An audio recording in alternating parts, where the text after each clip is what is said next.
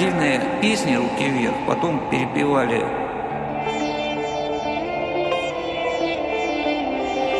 спел, сыграл на акустической гитаре и собрался уходить. Я говорю, Слав, как все это смикшировать? Спор выиграл фон Караян.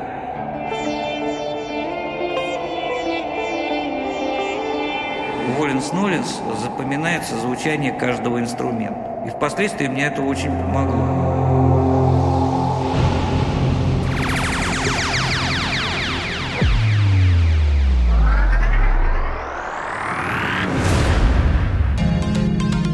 Дорогие друзья, в эфире подкаст Островитянова 1 Science Island. И с вами его ведущий Максим Сучков, биофизик четвертого курса. Задумывались вы когда-то о природе звука и как его записывали раньше? Надеюсь, вы помните, что высота звука измеряется в герцах, а громкость в децибелах. Ну а закулисье, в частности музыкальной индустрии, расскажет нам звукорежиссер Александр Крашенинников. И первое, что хотелось бы узнать, что такое звукорежиссура. Звукорежиссура это не столько наука, сколько искусство. Искусство сочетания несочетаемого, физики и лирики. То есть надо четко совершенно осознавать, что творится физически в процессе записи, как инструмент издает звук, как этот звук записывается, что с ним происходит в процессе записи, в процессе обработки. Ну и, соответственно, лирики, то есть насколько этот звук уместен в контексте записываемого произведения. Всякого рода специализация меня, честно говоря, всегда бесила дело. То есть, как давно было сказано, специалист – это варвар, невежество, которого не всесторонне. Поэтому я старался совмещать такие несколько несовместимые вещи. С одной стороны, я по образованию инженер-технолог авиационный, а с другой стороны, по образованию я музыкант-звукорежиссер. Про запись такого музыканта Вячеслава Малежика. Когда пришел барабанщик, сыграл свою партию и ушел. Пришел клавишник, с которым мы записали клавиши, Записали, ушел. Пришел басист, сыграл, ушел. Пришел Слава Малежик, спел, сыграл на акустической гитаре и собрался уходить. Я говорю, Слав, а как все это смикшировать? Он говорит, ну как, мы музыканты, мы свое дело сделали. Ты звукорежиссер, давай вперед. Я сидел и пытался сделать из, э, грубо говоря, набора звуков, набора партий того, что сыграли разные музыканты передо мной, пытался сделать уже окончательную картину. Ну, потом приехали музыканты, приехал Слава, высказали свои э, пожелания, замечания. Некоторые из них я и принял к сведению, некоторые исправил, а некоторые сказал, что так делать нельзя, там что-то из. Ну, и, в общем, так вот получился Альбом, который потом был издан на виниле без всяких особых проблем. Получается, не все так просто, как могло показаться. Еще с курса медицинской электроники мы с одногруппниками изучали сигналы.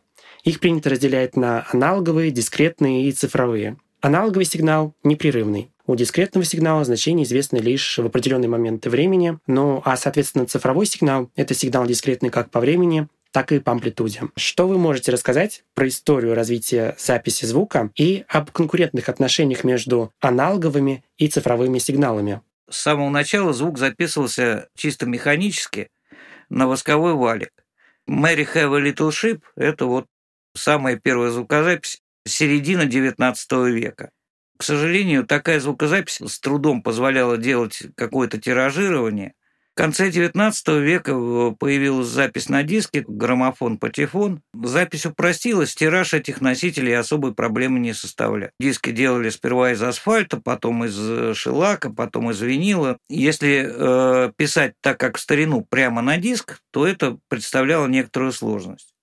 То есть прямая запись на диск, на матрицу, с которой потом делался тираж. Большую роль в 30-х годах 20 века сыграла фирма «Телефункин», которая выпустила прибор с замечательным названием К1 магнитофон. Слово магнитофон, как известно, стало нарицательным. То есть сперва это была торговая марка Телефункина, а потом оно стало нарицательным. Принцип магнитной звукозаписи. На пленку или на проволоку наносился магнитный отпечаток звука и затем воспроизводился. В течение 20 века шло долгое и серьезное развитие магнитной звукозаписи. И она служила оригиналом, с которого можно было впоследствии сделать матрицу и тираж записи. Асфальт, шелак, винил. Шелак – это смола некоего индийского дерева, который растворяется в спирте, и, высыхая, образует тонкую корку. Из шелака до сих пор делают мебельный лак для мебели высшего класса, и из него же прессовали пластинки. Величайших записей на виниле было сделано очень много. Например, записи того же Берлинер Филармоникер. В широкое употребление этот формат вошел где-то в 40-е и 60-е годы. Он позволял э, улучшить отношение сигнал-шум, уменьшить шум носителя собственный, при этом увеличить длительность записи. Потому что пластинки на асфальте или шелаке, благодаря большой скорости вращения, не могли обладать достаточно длительным временем звучания. Винил позволял делать э, записи в любом жанре музыки, то есть и в классике, и в джазе, и в роке, и в диско, то есть ограничений для него практически не существовало. Вот такой интересный пример. Помимо таких общечеловеческих и общепонятных вещей, как отношение сигнал-шума или длительное звучание, частотный диапазон винила, в отличие от э, цифровой записи, был практически безграничен. На альбоме «Параноид» замечательной группы Black Sabbath частотный диапазон по высоким частотам доходил до 40 килогерц, и причем там был именно музыкальный сигнал. Вот что интересно, э, считается, что аппаратура высокой верности воспроизведения для дома, Hi-Fi, High Fidelity, высокая верность, должна обладать диапазоном от 20 Гц до 20 кГц, чтобы полностью укладываться, грубо говоря, в человеческий слух. Напоминаю слушателям, что общий диапазон чувствительности, как и сказал Александр, колеблется от 20 Гц до 20 тысяч Гц или 20 э, кГц. Дети, как правило, могут слышать выше диапазон, а с возрастом происходит снижение чувствительности. Также принято называть волны с частотой менее 20 Гц инфразвуком, а с частотой выше 20 кГц ультразвуком. Человеческая речь находится в диапазоне от 200 э, Гц до 5 кГц. На самом деле человеческий слух воспринимает даже те частоты, которые он, строго говоря, не слышит. То есть чувствительность уха простирается далеко в ультразвук. Простейший пример. Есть такой оркестровый инструмент классический, называемый треугольник. Основная частота треугольника находится на 70 кГц. Вопрос, что мы от него слышим. А между прочим, треугольник прорезает весь оркестр. Оркестр есть оркестр, он развивает очень большую громкость, когда играет. Но, тем не менее, треугольник всегда слышно, даже в очень громких местах. Ну и есть еще несколько инструментов. Tubular bells, wind bells, разного рода колокольчики. Звук выходит далеко за границы, которые, как считается, имеют человеческий слух. Что еще интересно, ультразвук может воздействовать не только как именно звук, но и еще и как головная боль. То есть при слишком близком прослушивании того же треугольника или виндбелла можно почувствовать натуральную головную боль.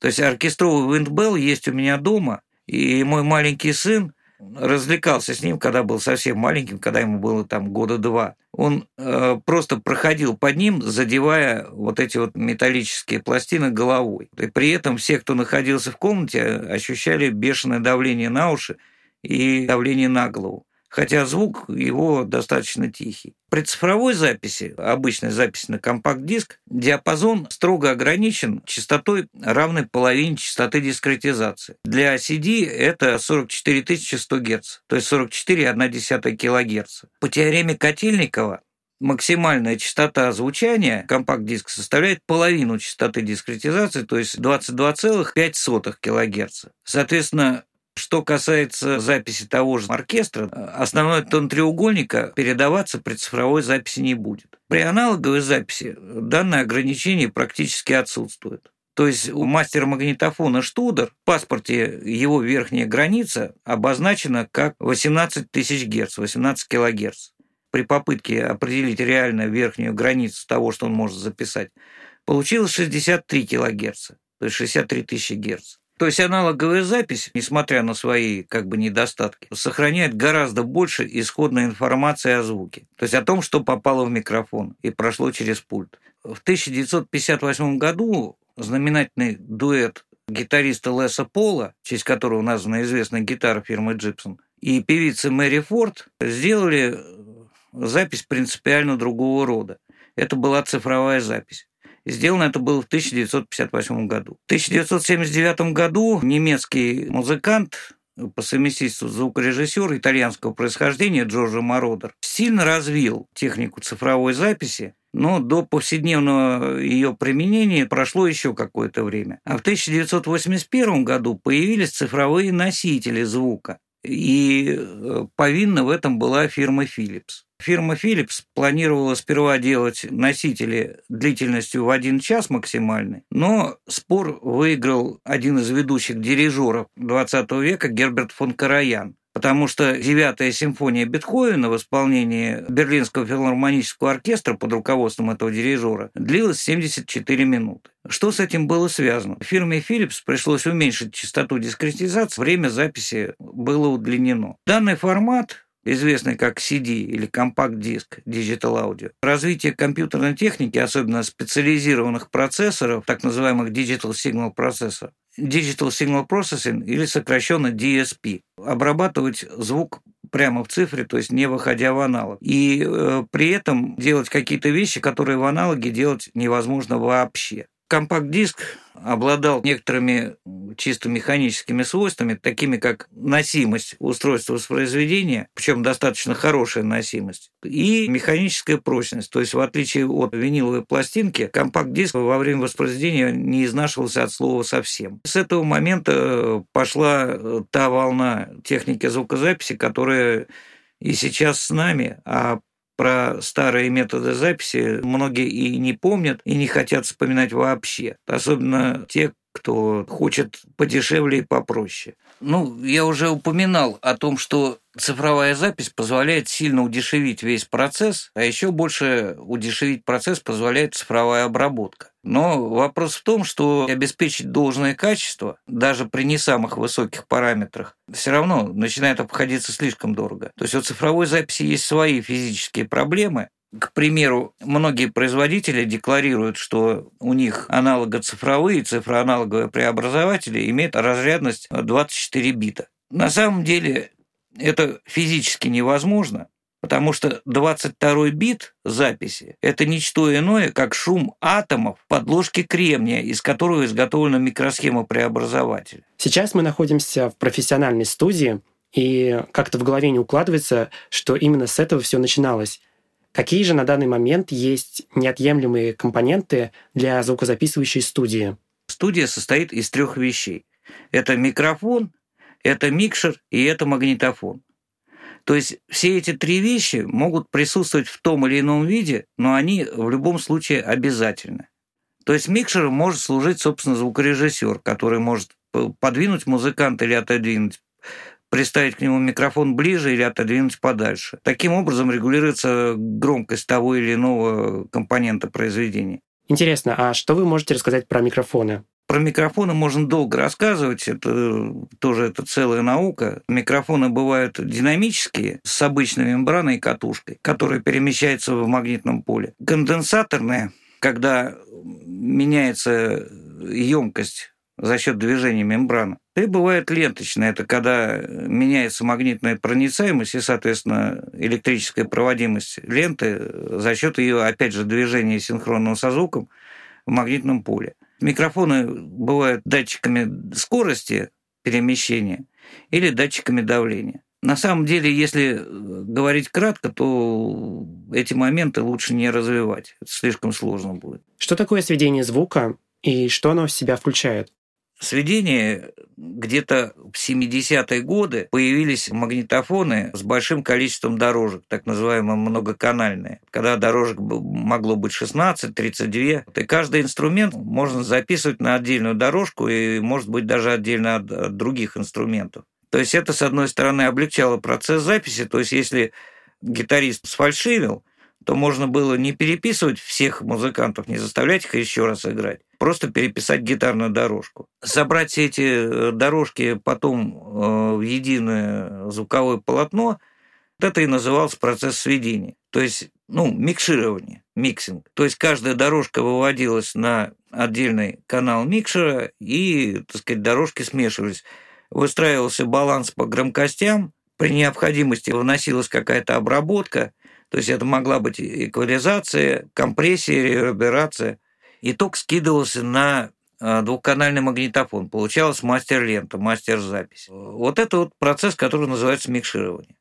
Теоретически в процессе микширования можно вносить какие-то изменения в саму песню, изменения до неузнаваемости. И дальше двухканальная запись, которая получалась в процессе микширования, должна была перенестись на мастер.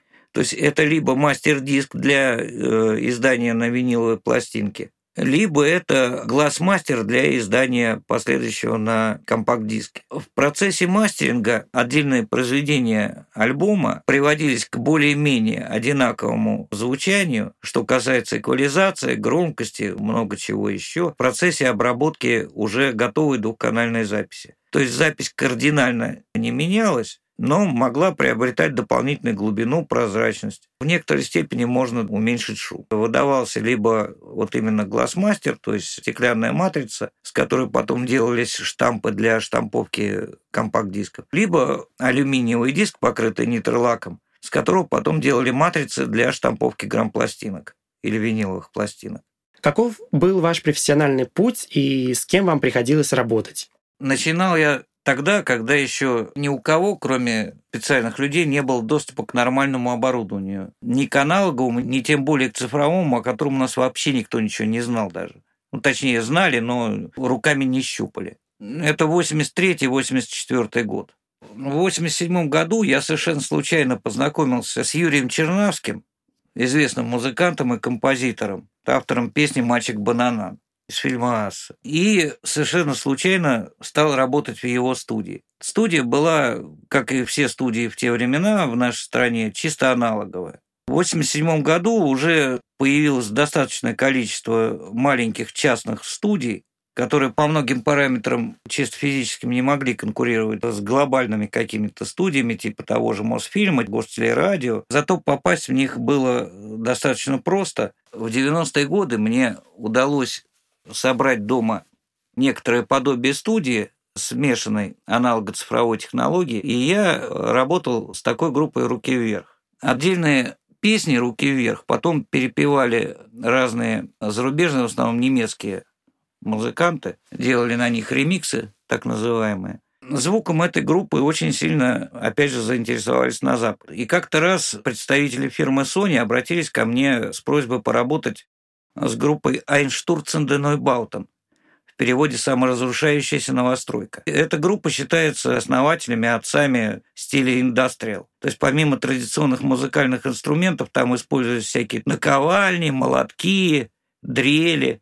Но записывали они все это сами в Германии. Микшировать э, готовую запись я ездил в Швейцарию. То есть около Монтре расположен огромный комплекс студий, то есть целая деревня которая является комплексом. Собственно, в одной из студий я работал. Ну, интересно была не только сама работа с музыкантами совершенно другого мира, но и то, что я там встречался, например, с музыкантами группы Ела. Это дуэт, который никогда в жизни не давал ни одного концерта. У них э, творчество только студийное. На что вы обратили внимание, работая с зарубежными исполнителями?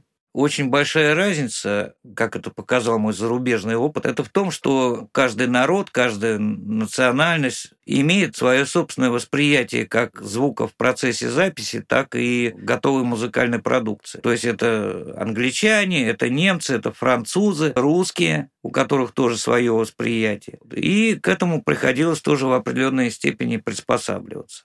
Потому что, ну, чисто английский звук, например, запись группы «Аквариум» в Лондоне, первое время на меня производила достаточно унылое впечатление, просто потому, что звукорежиссеры не знают, как правильно должен звучать русский язык. Каждый язык имеет свой собственный форматный состав, ведущие частоты того или иного языка могут сильно отличаться. И в соответствии с этим звуковая картинка выстраивается довольно-таки по-разному. Тут можно еще упомянуть о расовых различиях. Хотя бы три основные расы упомянуть. Это черное, белое, желтое. Черные люди в большей степени склонны к восприятию низких частот и, соответственно, ритмического рисунка и баса. Желтые люди более склонны к восприятию более высоких частот, то есть верхней части диапазона слышимого. Ну и белые люди находятся где-то посередине. Значит, это можно объяснить анатомическим строением той или иной расы. Это сильно влияет, какой звук будет для них более комфортен, и, соответственно, какая запись будет более комфортна. Недавно читал статью, в которой говорилось, что даже плач детей разных стран отличается по тональности и акустическим перепадам, не говоря уже о взрослых. Кстати, сам слуховой анализатор формируется у плода к 12-16 неделе беременности, что позволяет ребенку различать эмоциональную окраску, реагируя учащением сердцебиения. Но нужно помнить, что плод находится в амниотической жидкости, которая влияет на звукопередачу. Поэтому Моцарта вряд ли получится послушать младенцу в утробе. Но, конечно, очень удивительно, что даже с такого времени звук оказывает влияние на человека, в частности, успокаивающий. Еще было одно событие, точнее не событие, а целый ряд событий, которые происходили со мной гораздо раньше. То есть я еще был в достаточно нежном возрасте, 9-10 лет, когда моя мама, страстная поклонница классической музыки, регулярно 2-3 раза в неделю водила меня на концерты в большой зал консерватории. Это способствовало воспитанию того, кто я должен слышать на записи. То есть я слушал живые оркестры, ну, естественно, не в записи, а живьем. Ну, не только оркестры, но и отдельных музыкантов, малых составов, дуэтов, трио. В таком возрасте Воленс-Ноленс запоминается звучание каждого инструмента. И впоследствии мне это очень помогло. В процессе нашего разговора Александр произнес интересное слово не только в своем вкусе, но и, так сказать, чтобы потрафить мне и потрафить слушателя. Вам не послышалось. Александр сказал «потрафить», что означает «угодить». Это слово в России стали употреблять с эпохи Петра, а сам корень происходит из польского языка. Я лично не слышал такого слова раньше, поэтому хочу закончить выпуск цитатой Сократа. «Невозможно жить лучше, чем проводя жизнь в стремлении стать совершеннее». Остаемся на связи с вами в соцсетях. Надеюсь, что вы уже на них подписались, потому что в комментариях мы хотим услышать ответ на вопрос. Хотите ли вы выпуск про ультразвуковую диагностику? Ну и, конечно, будем ждать ваши интересные предложения по темам. За работу над выпуском особая благодарность выражается студии подкастов «Рениму». Слушайте другие выпуски, перейдя по ссылке в описании. До встречи в новом эпизоде.